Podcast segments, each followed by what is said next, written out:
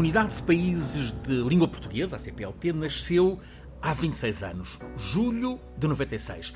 Havia então eh, pessoas eh, determinadas, com vontade, a puxar pelo avanço da comunidade de lusofalantes, então em três continentes: América do Sul, Brasil, África, Cabo Verde, Guiné-Bissau, São Tomé, Angola, Moçambique e na Europa, Portugal. Nesse tempo, Timor ainda estava em luta contra a ocupação indonésia, assim a CPLP, a comunidade agora com uns 265 milhões de lusofalantes, talvez mais, Assim, a CPLP uh, só ficaria alargada a quatro continentes já neste século, com a proclamação da independência de Timor, à fase agora, 20 de maio, precisamente 20 anos. É reconhecido que a CPLP não corresponde ainda à ambição dos impulsionadores, e entre estes, sobretudo, Mário Soares, José Sarney, José Aparecido de Oliveira. Este foi um visionário embaixador que o Brasil teve em Portugal. Depois, os presidentes Jorge Sampaio e Fernando Henrique Cardoso bem tentaram robustecer o ideal de CPLP, mas a lusofonia como comunidade tem ficado abaixo das expectativas em quase todos os setores. Entre as boas exceções, temas como a cooperação contra as alterações climáticas. Vamos precisamente eh, nesta edição, 34 episódio da Escala do Clima, eh, vamos, eh, como sempre, conduzidos pelo professor Filipe Duarte Santos, conhecer o Fórum Energia e Clima ativo no mundo lusófono. Primeiro, a atualidade precisamente em volta do clima. Há um alerta do Met Office, a agência meteorológica britânica, um alerta, aliás, secundado pela Organização Meteorológica Mundial. Há probabilidade, um, anotamos nesse alerta, probabilidade à volta de 50% de que o aumento da temperatura média global da superfície do planeta supere o grau e meio já nos próximos cinco anos. Professor, isto assusta. Sim, sem dúvidas. Eh, é um, é um relatório bastante interessante eh, que foi eh, lançado pela Organização Meteorológica Mundial em colaboração com o Met Office do, do Reino Unido e um, um, talvez seja importante mencionar que no ano de 2016 se atingiu a temperatura média global da atmosfera à superfície no ano 2016 e, portanto, isto é, é preciso analisar os registros eh, meteorológicos de temperatura de todas as estações meteorológicas que são certificadas pela Organização Meteorológica Mundial, deu um valor de 1,2 graus Celsius e o ano passado uh, o valor foi de 1,1. Uh, ah, aquilo que o Acordo de Paris estabelece uh, como recomendação é não ultrapassar 2 graus Celsius, mas que é realmente necessário não ultrapassar 1,5, um, porque a partir de 1,5 os impactos são muito mais gravosos sobre a humanidade e sobre toda a os ecossistemas e, portanto, os serviços dos ecossistemas, etc. E o que este relatório agora diz é que a probabilidade de um dos anos dos próximos cinco anos, a probabilidade é de 50% de um dos anos ser ter uma temperatura acima de um, de um grau uh, e meio. Um, é também talvez significativo mencionar que o ano 2001 teve ao princípio um episódio de Laninha e também no final. Uh, acontece que uh, Laninha e El Niño são dois estados uh, de equilíbrio no Oceano Pacífico e o sistema do oceano oscila entre estes dois estados de equilíbrio. E quando estamos na Laninha, a temperatura média global tende a ser mais baixa do que quando estamos em El Ninho. E, e compreende-se facilmente, porque quando estamos em El Ninho, há, há ventos que empurram as águas superficiais quentes um, da zona equatorial do Pacífico uh, oeste para leste, para as costas da América do Sul, em particular do Peru, e portanto a superfície de águas quentes é muito maior, o Pacífico é um oceano gigante, e, portanto, isso contribui para dificultar um arrefecimento, não é? E, portanto, esses anos de El Niño são mais quentes. Mas outra coisa que é interessante neste relatório é que começa a ser uh, possível fazer também uh, projeções sobre uh, a precipitação interanual, ou seja, nos próximos anos. E uma das coisas que eles dizem é que é muito provável que o ano 2022 seja particularmente seco no sudoeste da Europa, Portanto, ou seja, é, na nossa região, uhum. na Península Ibérica em particular, e também na região do sudoeste da América do Norte, uh, e com mais, uh, com mais previsões, uh, com a previsão de que será mais úmido no Sahel, em África, no nordeste do Brasil, no norte da Europa, de forma significativa, e também na Austrália. Portanto, é, é interessante ver como a ciência está a começar a ter esta capacidade de previsão sazonal. Uh, claro que tem mais incerteza, não é? Há uma incerteza muito maior do que as tais previsões a sete dias do tempo que vai fazer num determinado local. Mas isso acho que é bastante significativo. É possível ir ao longo prazo, neste caso? Uh, exatamente, quer dizer, começar a, a, a fazer projeções das anomalias sazonais no que respeita à temperatura e à precipitação. Um dos problemas para o clima, a aviação.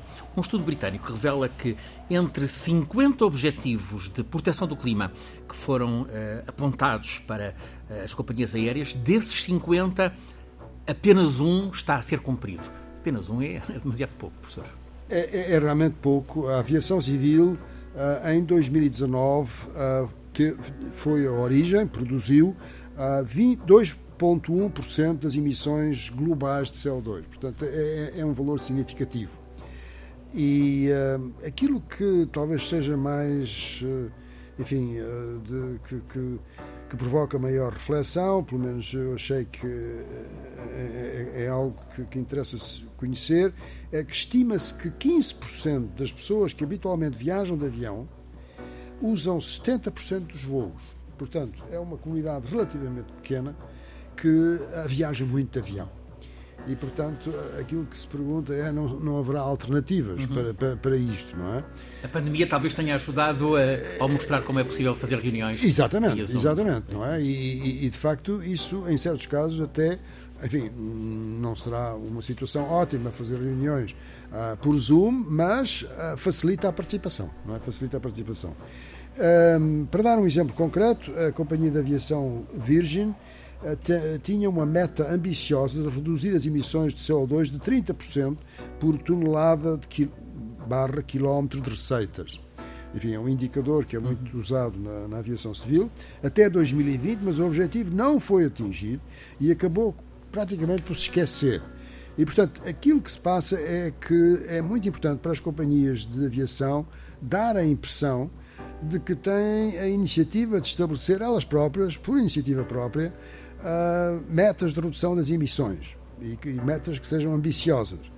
Uh, para criarem uma boa imagem, e isso é uma coisa positiva, e também para evitar que haja uma regulamentação imposta pelos governos. É? E, portanto, Uh, enfim, uh, é algo que se irá falar É uma questão, a, a, aviação, a aviação ah, comercial é, é, vai é um ser falado muito no futuro. Temos a tormenta da, da guerra. Um, da Turquia chega um, um malefício, vamos chamar-lhe colateral, neste, uh, na desgraça da guerra. Os golfinhos do Mar Negro também estão a ser vítimas. Sim, eu quando, quando, quando estava a ler essa notícia, enfim, pensei, recordei-me de que um, nós somos o único, a única espécie biológica que uh, tem guerras na acessão, enfim, que, que nós conhecemos. Uh, os outros organismos vivos não têm, não quer dizer que os outros organismos vivos não tenham não agressividade, lutas, claro. não tenham lutas, isso faz parte da natureza uh, do, do, comportamento, não é? E, e, e, da evolução das espécies, de Darwin, tudo isso, mas quer dizer, uh, estas uh, lutas em grande escala, com, com meios sofisticadíssimos, envolvendo milhares de milhares pessoas. de milhões de euros e, também. E, também milhares de milhões de euros e com impactos colaterais brutais sobre pessoas que não estão diretamente implicadas. Tu, tudo isso é, é de facto próprio da nossa espécie e, e, enfim, uh, enfim, haveria muito a dizer sobre isto, mas uh, neste caso específico. Neste caso específico, os golfinhos e os cetáceos não estão preparados para, eh, para toda a disrupção acústica não é? e sofrem um trauma acústico um, pelo ruído provocado pelas atividades uh, militares na, no, no, Mar Negro e, portanto, estão a ser vítimas disso. Mas em relação à, à, à vida marinha, gostaria de referir, em complemento daquilo que foi referido uh, na semana passada neste programa, uh, que era relativo aos ecossistemas terrestres. Uhum. Uh, no que respeita aos ecossistemas marinhos, há um artigo também muito interessante. A outra referência era sobre os répteis, não é? sobre os tetrápodes. Mas agora, sobre os ecossistemas marinhos, é um artigo cujo primeiro autor chama-se Justin Penn, foi publicado na Science, na revista Science, em 29 de abril deste ano. E, e aquilo que eles dizem é uma coisa que é interessante: é que a, a continuação do aumento das emissões antropogénicas de gases com efeito estufa na atmosfera uh, tem uh, essencialmente dois impactos muito gravosos sobre o, o, oceano, que são o aumento da temperatura, sobretudo das camadas superficiais do oceano, mas também em profundidade, e um, diminuir a concentração de oxigênio, portanto, aquilo que se chama anoxia eh, e que, evidentemente, os seres vivos dependem do oxigênio que está dissolvido no oceano. E o que eles dizem é que a conjugação deste impacto com os impactos diretos que a humanidade tem sobre o oceano, como seja a poluição, como seja a questão dos plásticos, ah, como seja, enfim, tudo aquilo que afeta a vida marinha, em particular nas zonas costeiras, a sobrepesca, enfim, todas essas coisas, a conjugação destes dois impactos diretos e indiretos pode levar, ah, dentro de um século, a uma extinção de espécies comparável às cinco últimas extinções de espécies que se deram e que se conhece que se deram no nosso, no nosso planeta. Portanto, é um artigo muito bem documentado e que, enfim, a todos aqueles que estejam interessados recomendo a leitura porque é um artigo, penso que, importante. Não nos faltam os alertas.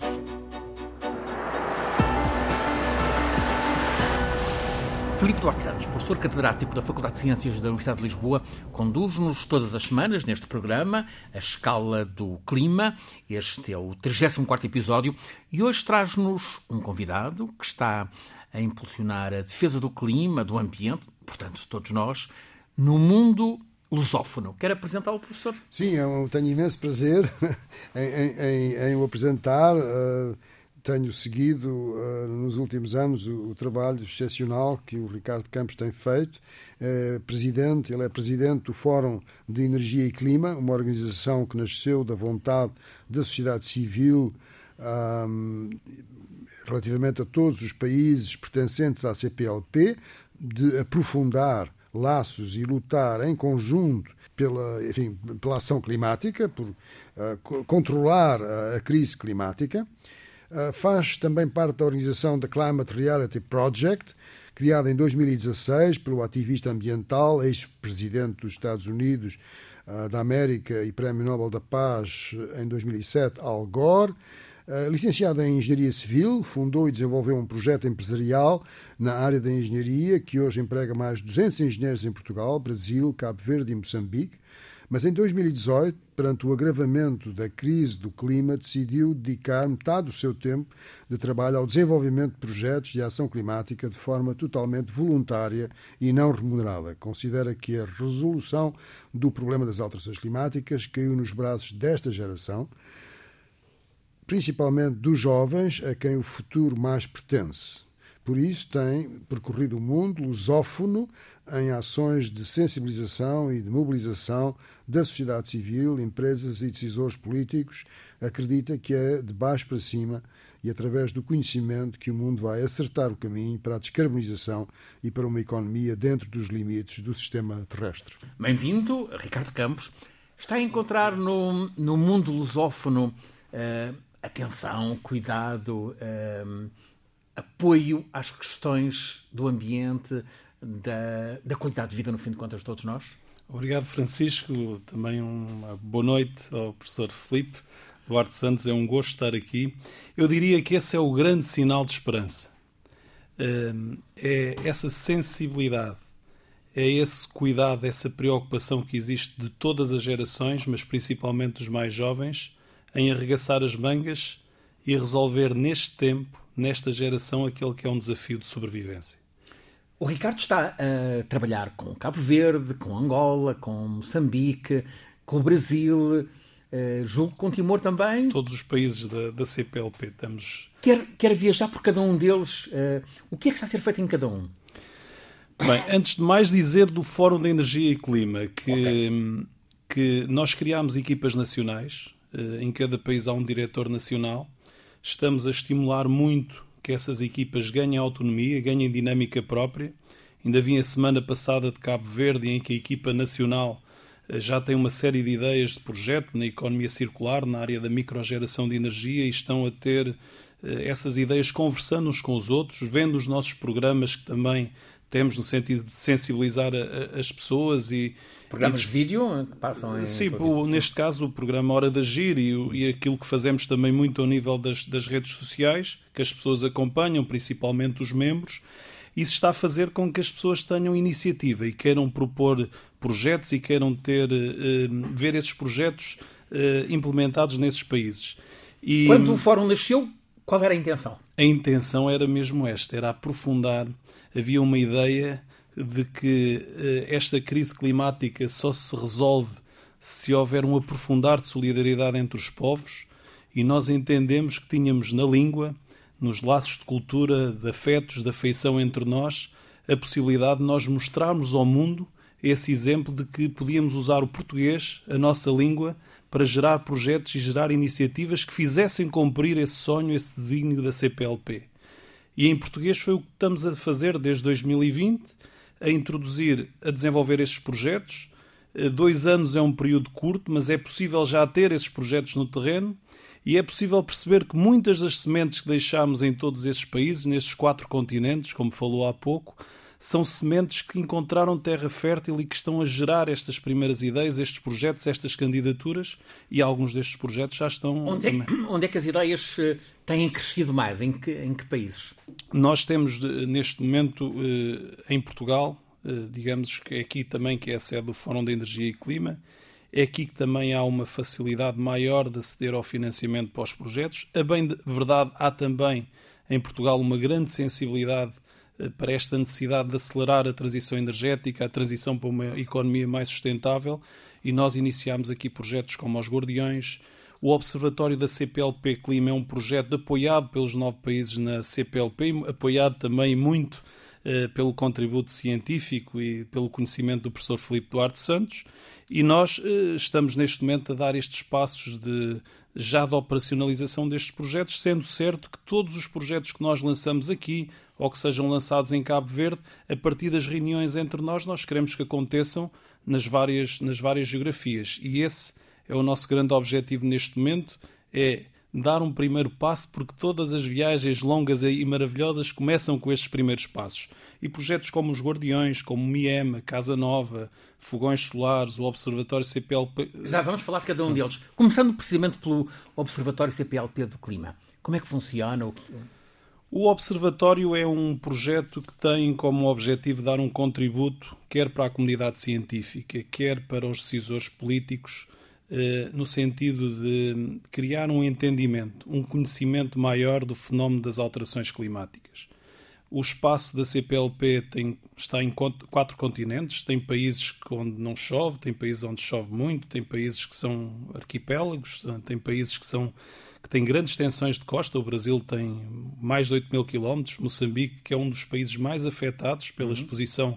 Que tem ao Índico e pelas razões que também que o professor Filipe Duarte Santos aqui explicou, que tem a ver com, com estes oceanos mais quentes que provocam estas tempestades mais destrutivas e nós temos já um histórico também recente com o ciclone Idai daquilo que tem sido o que quão destrutivas. E que vitimou mais de 500 moçambicanos e que, e que tem e que, e que mostra de certa forma também uma dimensão de consequências que esta crise climática traz com uma dimensão de prejuízos e de, e de, de, perda de vidas que muitas vezes é negligenciada porque, porque esta é uma guerra também. Nós hoje falamos de um conflito armado na, na Europa, mas há uma guerra que é provocada por uma concentração de gases com efeito estufa, de queima de combustíveis fósseis, de uma economia que liberta todos os dias 160 milhões de toneladas de gases com efeito estufa e que provoca este sistema climático já em ruptura e estes, estes eventos extremos que, que altamente destrutivos e que afetam principalmente os países mais vulneráveis e mais pobres, principalmente porque são os mais pobres que têm menos possibilidades de se defender. Professora, professora Filipe Santos, uh, tem havido uma, uma cooperação lusófona uh, na, no combate às, às alterações climáticas, às questões do clima?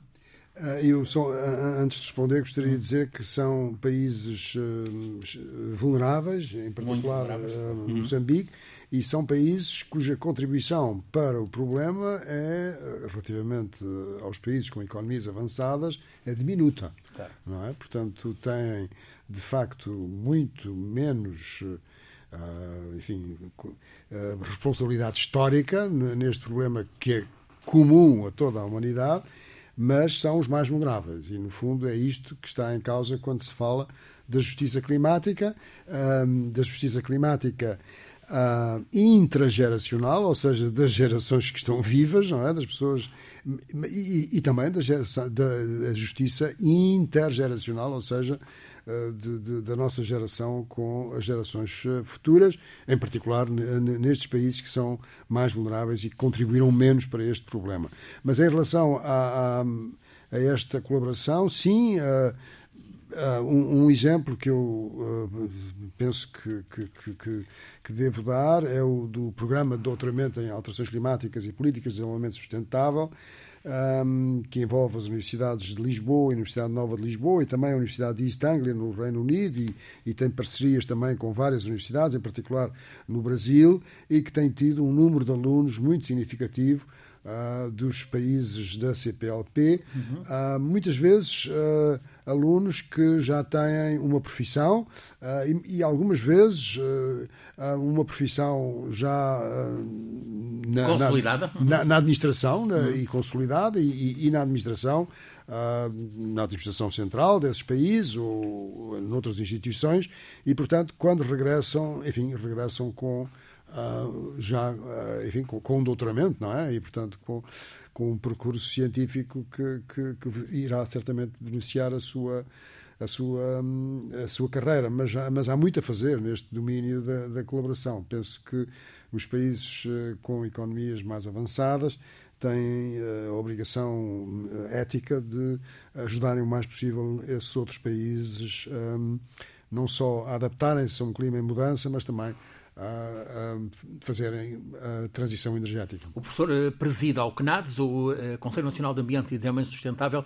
O, o Conselho é chamado para reuniões eh, da comunidade lusófona para apoiar uh, outros países da fala portuguesa? Uh, aí assim não tem havido muitas uh, iniciativas desse tipo. Uh, participei de facto numa, numa reunião em que se discutiu o problema da água que foi promovida uh, pela CPLP, ah, pelo secretário da, da CPLP, ah, mas talvez seja um pouco limitado nesse. Nesse seria bom haver, haver mais cooperação. E seria muito bom que isso houvesse. Quer dizer, a cooperação com os países da CPLP no domínio da ação climática é, está estabelecido como um dos objetivos de, de, da política de, de, energia e clima do, do governo português, ah, mas ah, há muito ainda para fazer. O, eh, Ricardo, Ricardo Campos eh, já nos falou do entusiasmo que encontra na sociedade civil e no, no mundo oficial. Encontra esse mesmo, eh, essa mesma vontade nós temos aqui que, que, olhar hoje para aquilo que, é, que são os programas políticos, os programas dos governos, e aquilo que nós encontramos, essa sensibilidade está declarada. Portanto, nós encontramos nesses programas uma, um comprometimento, muito com base naquele que foi o espírito do, do Acordo de Paris, uh, com a neutralidade carbónica uh, a meio deste século. Portanto, isso está declarado e, e sinto que no discurso uh, e naquilo que são os compromissos estamos no bom caminho. O problema é que muitas vezes. Na prática é que isto muitas vezes acaba por ser apenas proclamações. e as proclamações não quer dizer que não haja boa vontade ou não haja uh, uma, uma determinação em avançar mais rapidamente. A questão é que nós temos um mundo que continua a depender em 80% dos combustíveis fósseis e, e para nós termos uma economia, para nós termos eh, eletricidade nas nossas casas, nos nossos hospitais, nas escolas, nós continuamos a depender dessa queima e isso é um e nós estamos a assistir a este conflito entre a Rússia e a Ucrânia e a dependência que nós temos dos combustíveis fósseis e conseguimos perceber que o combustível fóssil e esta questão da energia é também uma arma política, é uma arma de guerra e que nós percebemos aqui o que está a acontecer atualmente, em que nós estamos a financiar um esforço de guerra da, da Rússia para atacar os nossos valores, os valores do, do mundo livre que são partilhados pela, pela Ucrânia. Portanto, nós temos que perceber a dificuldade também da tarefa.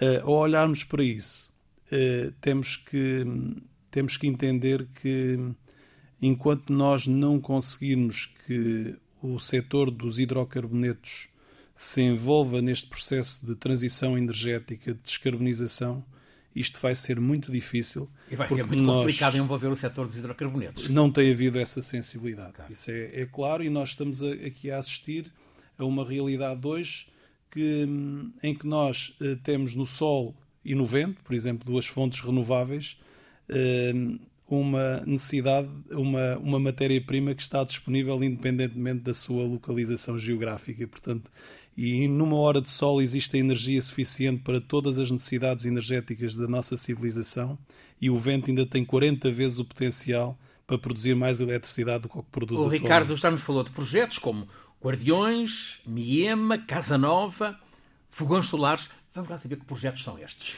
Olha, o Miema é, é, um projeto que tem a ver com a recuperação. Nós gostaríamos de. Estamos a iniciar agora em Angulares, em Santo Meio Príncipe, um projeto piloto os, as zonas de mangais são santuários de biodiversidade.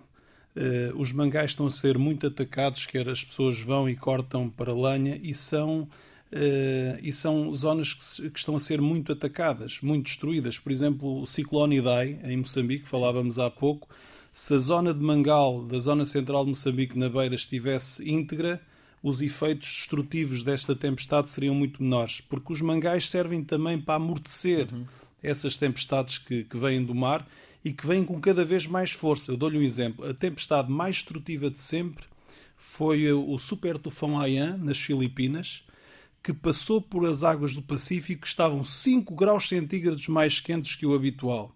E quando uh, atacou, quando chegou a Tacloban uhum. uh, e começou a perder energia, ao perder energia matou 6 mil pessoas, uh, criou destruiu um milhão de casas, criou 4 milhões de refugiados do clima, só para termos a, a noção da dimensão desta catástrofe. Portanto, nós recuperarmos mangais através deste, deste projeto em países como Guiné-Bissau, em países como Moçambique, em Angola, eh, também temos prevista já uma área em Timor, é da maior importância para nós não só protegermos a biodiversidade, não só valorizarmos até do ponto de vista da educação ambiental uma, uma necessidade de transmitir às pessoas esta, esta, este sentido de importância desta, desta preservação e da integridade destes ecossistemas, como também, eh, de certa forma, ajudar a que estes mangais continuem a exercer eh, a sua função de berçários da vida uhum. de, e a sua função também de. E a proporcionar-nos o sabor das, eh, das belíssimas mangas. Exatamente. Uh, Casa Nova, que projeto é este? O Casa Nova é um, é um, vai ser a sede do Fórum de Energia e Clima, em Porto Alegre. Nós temos a sede do Fórum no, no Instituto Politécnico de Porto Alegre e nós queremos criar um laboratório vivo onde nós possamos testar e possamos fazer, digamos, uma, uma concentração daquilo que são as melhores soluções de eficiência energética e as melhores soluções de construção sustentável. Queremos mostrar ali eh, fazer ali uma prova de teste e, ao mesmo tempo, gerar propostas de alteração dos regulamentos, eh, da forma como se constrói, das soluções que arquitetos e engenheiros devem seguir para que nós possamos ter construções mais eficientes do ponto de vista energético, do ponto de vista hídrico e do ponto de vista da sustentabilidade, porque eh, os resíduos da construção são de longe o nosso maior eh, problema. Portanto, nós temos que criar a partir deste Casa Nova, um passaporte de materiais que vamos propor, no sentido da casa poder ser uma construção que possa depois ser desmontada. Eu dou dois ou três exemplos. Nós só temos 1 a 3% do nosso parque habitacional com os critérios, com os critérios mínimos de eficiência energética. E a eficiência energética é importantíssima uh, nesta transição energética. São os negawatts. É, é a eletricidade mais barata que nós podemos ter, é aquela que não desperdiçamos. E, portanto, fazer este tipo de construção e passar isto para o mercado através de workshops para o setor, para as empresas de materiais de construção, para os arquitetos, para os engenheiros, é da maior relevância e nós vamos estar ali a monitorizar e, ao mesmo tempo, também a fazer com que o com que exista da parte de uma monitorização constante também de alguns de, de, destas soluções, com sensores ao longo da. Portanto, nós, para além de cumprirmos o objetivo de ter uma sede que precisamos para uma organização eh, internacional que está, em, que está em crescimento em quatro continentes, queremos também que essa casa, também ela própria, mude o mundo e mude o mundo, a forma como se constroem outras casas, por isso chama Casa Nova. E assim eh, chegamos, imagino, aos fogões solares também. Fogões solares está também ligado um pouco com a, com a questão da, da, do consumo de lenha. Portanto, nós em alguns destes países e também da poluição do, do de, um, o cozinhar com lenha tem também afeta muito também a saúde das pessoas. Está como base em espaços fechados. Portanto, nós aquilo que gostávamos de trazer era as pessoas em muitas zonas de, de, de, África para esta tradição. Já existe no Brasil muito, principalmente na zona do Noroeste, Uh, e gostávamos que em África, em alguns países, começasse também a ser adotada, porque isto também é menos lenha que as pessoas vão cortar, por exemplo, aos mangais. O Observatório CPLP do Clima, o que é que vai trazer? O Observatório é esta, vai ser uma plataforma totalmente digital, onde nós, uh, com, muito também com, com um trabalho que foi feito uh, através do doutoramento em alterações climáticas e, e políticas de desenvolvimento sustentável, que o professor Felipe aqui falou, eh, nós temos eh, estes, estes alunos que já não são alunos, são doutorados eh, nestes países e nós vamos reunir esta informação neste observatório, informação atual, para nós compreendermos melhor este fenómeno das alterações climáticas e também para perceber qual é, uma, numa avaliação independente, qual é o caminho que estes países estão, estão a percorrer. Até porque nós temos hoje esta realidade, principalmente em África, eh, nós temos que ter a noção que hoje não há eh, falta de financiamento. O que há falta é de bons projetos. E este observatório tem como objetivo também induzir a que esses bons projetos e que essas ações aconteçam para que possam, de certa forma, eh, se poder ser apresentados e poderem ser financiados. É, é nesta cooperação que também é técnica.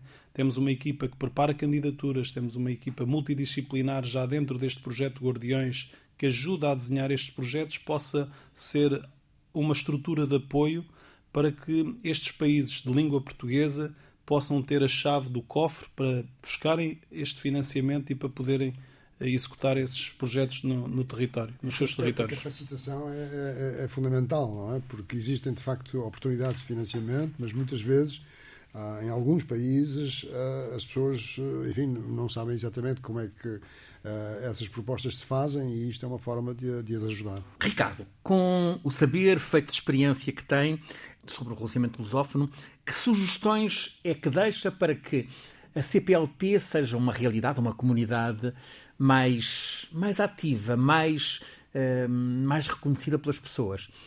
Não há ainda um sentimento de pertença. Hum mas também é uma organização jovem, tem Sim, com a, 25 com a Commonwealth ou com a, ou com a francofonia. Eu penso que aqui eh, a, a CPLP tem que ganhar importância no, no, no, no sistema multilateral. Isso faz-se a partir de iniciativas conjuntas entre os países. Aqui há também uma dificuldade. Nós partilhamos a mesma língua, mas não temos uma, uma continuidade geográfica. Eh, estamos perto, distantes. mas estamos distantes ao mesmo tempo.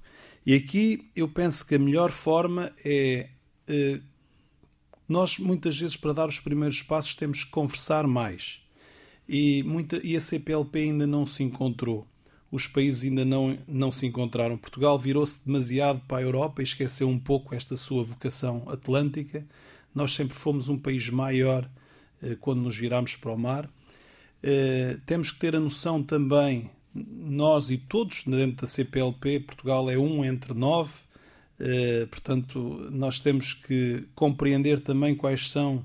As... Sendo que um deles não é bem lusofalante sendo que um deles não é bem lusófono, mas está a fazer um percurso, eu sinto no diálogo, já estive várias vezes na Guiné Equatorial e Malabo, e sinto que eles estão a fazer um esforço, quer a nível de poderem eh, falar o português e poderem estar mais perto e, e, e apoiar. Eu penso que uh, a Guiné Equatorial está também a tentar fazer este caminho, mas julgo que este sentimento de pertença pode acontecer se mais projetos como o Fórum de Energia e Clima, que é vocacionado para esta área da ação climática, possam acontecer em outras áreas. Por exemplo, a educação é importantíssima. Nós temos países que ainda têm uma taxa de analfabetismo e de falta de cobertura do sistema de educação enorme.